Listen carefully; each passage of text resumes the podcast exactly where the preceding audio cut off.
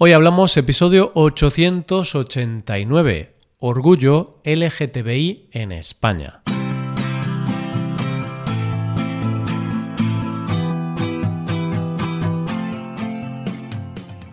Bienvenido a Hoy Hablamos, el podcast para aprender español cada día. Ya lo sabes, publicamos nuestro podcast de lunes a viernes. Recuerda que los suscriptores premium pueden acceder a la transcripción completa del audio, a una hoja con ejercicios y a un episodio premium extra cada semana. Hazte suscriptor premium en hoyhablamos.com. Hola, oyente, ¿qué tal? ¿Cómo estás? Hay una canción muy famosa en España que todos conocemos, que todos hemos cantado y que cuando suena todos la cantamos a la vez y nos da como una sensación de hermandad. La canción es de la cantante Alaska y en su estribillo dice, ¿a quién le importa lo que yo haga? ¿A quién le importa lo que yo diga? Yo soy así y así seguiré, nunca cambiaré.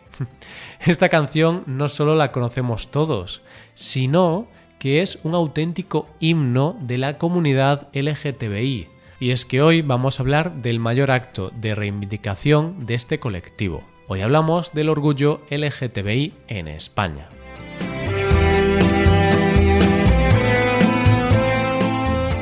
Hace pocos días en nuestro país un vídeo corrió como la espuma por las redes sociales y se vio y compartió en todos los medios de comunicación como una gran noticia.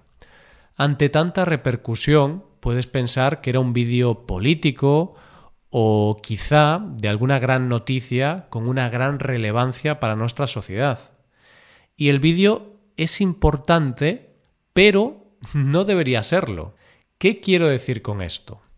Pues que el vídeo, que en dos días tuvo más de 7 millones de reproducciones, es la confesión de uno de los músicos más conocidos de nuestro país, Pablo Alborán, diciendo que es homosexual. Y es importante que una persona tan influyente en nuestro país haga este tipo de confesiones, porque ayuda a mucha gente a salir del armario y a normalizar a las personas gays. Pero no debería ser tan importante, porque deberíamos tener normalizado que cada uno puede tener la orientación sexual que quiera, sin tener que hacer una confesión pública. Él dice en el vídeo que es homosexual y que no pasa nada, y claro que no pasa absolutamente nada, pero lo cierto es que si hay que hacer este tipo de confesiones es que todavía sí que pasa algo en nuestra sociedad. El 28 de junio se celebró en todo el mundo y en nuestro país el Día del Orgullo LGTBI, que es un evento cuyo gran día es el 28, pero hay celebraciones todo el mes y sirve al colectivo LGTBI para visibilizar como reivindicación de derechos y, por qué no decirlo, para pasarlo muy bien. ¿Dónde se celebra? Para celebrar el orgullo realmente hay eventos en cada punto de nuestro país. Hay manifestaciones, hay charlas, conciertos, miles de actividades en cada ciudad, pero lo cierto es que el gran evento del orgullo es sin duda el de Madrid con la manifestación y desfile que se celebra el primer sábado de julio. Este evento está considerado la mayor fiesta de ambiente gay de Europa y de las más importantes del mundo, solo superada por la de San Francisco, California, albergando en los últimos años alrededor de dos millones de participantes. De hecho, la manifestación y el desfile de Madrid es de carácter estatal, lo que quiere decir que a ella se unen todos los colectivos de España en una única voz. ¿En qué consiste esta celebración? Aunque este año va a ser diferente, los actos centrales de cada año son dos, el pregón y el desfile. El día del pregón es muy importante y se celebra en el barrio de Chueca, de Madrid, que es el barrio gay por antonomasia de la capital española.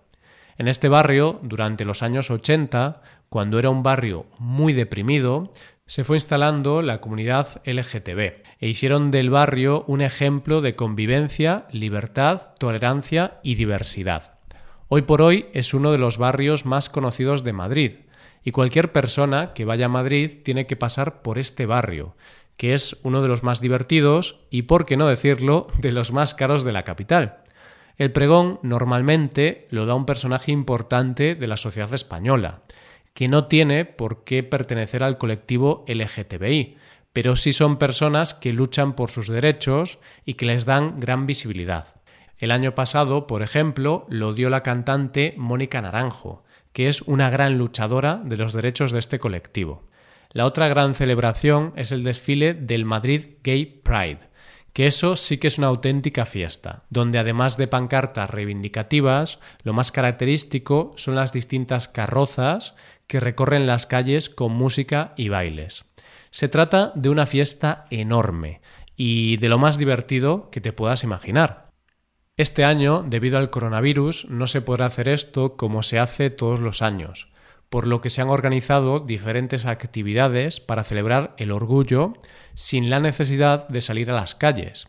Para ello se ha creado la iniciativa Mi Balcón, Mi Orgullo, por la que se pretende que todo el mundo, no solo el colectivo LGTBI, engalane sus balcones con la famosa bandera arcoíris. Además, la manifestación se hará de forma virtual el día 4 de julio, bajo el lema Sororidad y Feminismo para Transformar. Mujeres lesbianas, trans y bisexuales en acción, por las más vulnerables. ¿Por qué se celebra el orgullo el día 28? ¿Desde cuándo se celebra en España? El día 28 de junio no se puso como celebración del Día del Orgullo porque sí, sino que tiene una razón histórica a nivel mundial. Todo comenzó un 28 de junio de 1969 en el barrio de Greenwich Village, en Nueva York, y más concretamente en el bar Stonewall Inn. La mayoría de la clientela de este bar era homosexual, y hay que recordar que por aquel entonces la comunidad LGTBI no contaba con ningún tipo de derecho, y la homosexualidad era un delito en Estados Unidos, menos en el estado de Illinois. Aunque los clientes estaban dentro del bar con toda la discreción del mundo, es decir, que no estaban armando revuelo ni nada, la policía decidió hacer una redada en el local y se llevó a la mayoría de ellos detenidos y los ingresaron en prisión. Y aunque seguramente esto habría pasado más veces, ese día provocó una chispa que hizo que se empezaran a hacer protestas espontáneas, las cuales llevaron a varios días de protestas. Y un año más tarde se haría la primera manifestación del orgullo gay de la historia en la que participaron unas 2.000 o 3.000 personas. Pero en España, por aquel entonces, estábamos en plena dictadura franquista, por lo que la primera manifestación del orgullo gay no se celebraría hasta el año 1977 en Barcelona, congregando a unas 4.000 o 5.000 personas, y fue duramente reprimida por la policía. Un año más tarde, en 1978, se celebraría la primera manifestación en Madrid, que contó con unos 7.000 participantes, que tuvieron el coraje y valor de salir a las calles a reivindicar sus derechos. Hoy en día podemos pensar que el camino recorrido ha sido mucho y este colectivo no está tan discriminado como años atrás. Entonces, ¿por qué es necesario este día? Pues porque a pesar de que las cosas han mejorado para este colectivo, lo cierto es que aún queda mucho camino que recorrer hasta que la normalización sea un hecho. Puede que tú y que yo lo tengamos normalizado y no discriminemos a nadie por su identidad sexual, que nos dé igual la orientación sexual de cada cual y que no preguntemos a las personas ¿Eres gay? Pero lo cierto es que todavía hay muchos gays, lesbianas, transexuales o la orientación sexual que sea que no se atreven a salir del armario por miedo al rechazo. España es un país pionero en este sentido y es un país muy avanzado en cuanto a los derechos LGTBI. Fuimos de los primeros del mundo en legalizar el matrimonio homosexual y la adopción homoparental. Somos uno de los países con más aceptación. De hecho, según una encuesta, el 88% de los españoles considera que la homosexualidad debe ser aceptada por la sociedad y somos uno de los países con mayor persecución contra los delitos de odio por razones de discriminación sexual. Pero, aún así, según un estudio reciente, solo el 38% de las personas LGTBI están fuera del armario en sus trabajos. Y aunque una de las razones es que quieren mantener separada su vida personal y profesional, el 86% de las personas LGTBI han escuchado comentarios homófobos en su trabajo. El colectivo LGTBI en la actualidad tiene dos focos en los que centra su lucha. Por un lado, los derechos de las personas trans y por otro, la ley de igualdad LGTBI. Las personas trans son de las personas que más discriminación sufren y están en un claro estado de vulnerabilidad. No solo porque en muchos sitios aún se las considera como personas enfermas, sino porque hay que lograr su autodeterminación y que se les reconozca legalmente bajo el sexo en el que se reconocen. Y es que hay muchas personas trans que tras pasar por el doloroso y largo proceso de cambio de sexo, una vez que lo consiguen, no pueden cambiar su sexo legalmente y tienen que pasar años siendo de un sexo mientras que su DNI dice que son de otro sexo. La aprobación de la ley de igualdad LGTBI está dentro de los compromisos que el Gobierno de España firmó en el acuerdo entre el PSOE y Unidas Podemos. Y la ministra de Igualdad, Irene Montero, se ha comprometido a tener lista esta ley antes del verano. Es una ley donde lo que se pide es ampliar los derechos de este colectivo, así como luchar contra el estigma, la discriminación y las violencias que sufre el colectivo LGTBI. Otro de los puntos más importantes de esta ley pasa por que todas las mujeres, sin importar su condición sexual, puedan ser beneficiarias de la reproducción asistida en la sanidad pública, ya que hoy en día, en muchos casos, las mujeres homosexuales quedan fuera de las listas. Otro punto de la ley es que las personas trans sean atendidas en cualquier centro de salud sin ningún tipo de discriminación.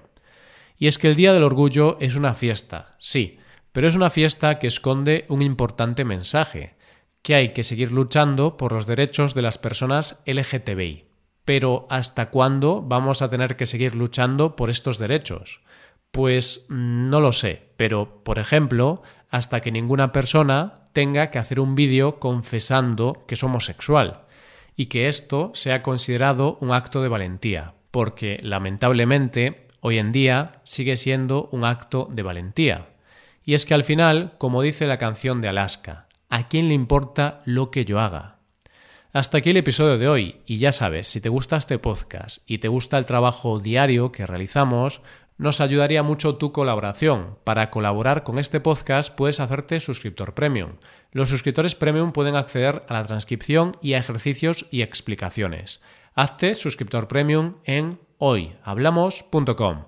Muchas gracias por escucharnos. Nos vemos en el episodio de mañana, donde hablaremos de expresiones en español.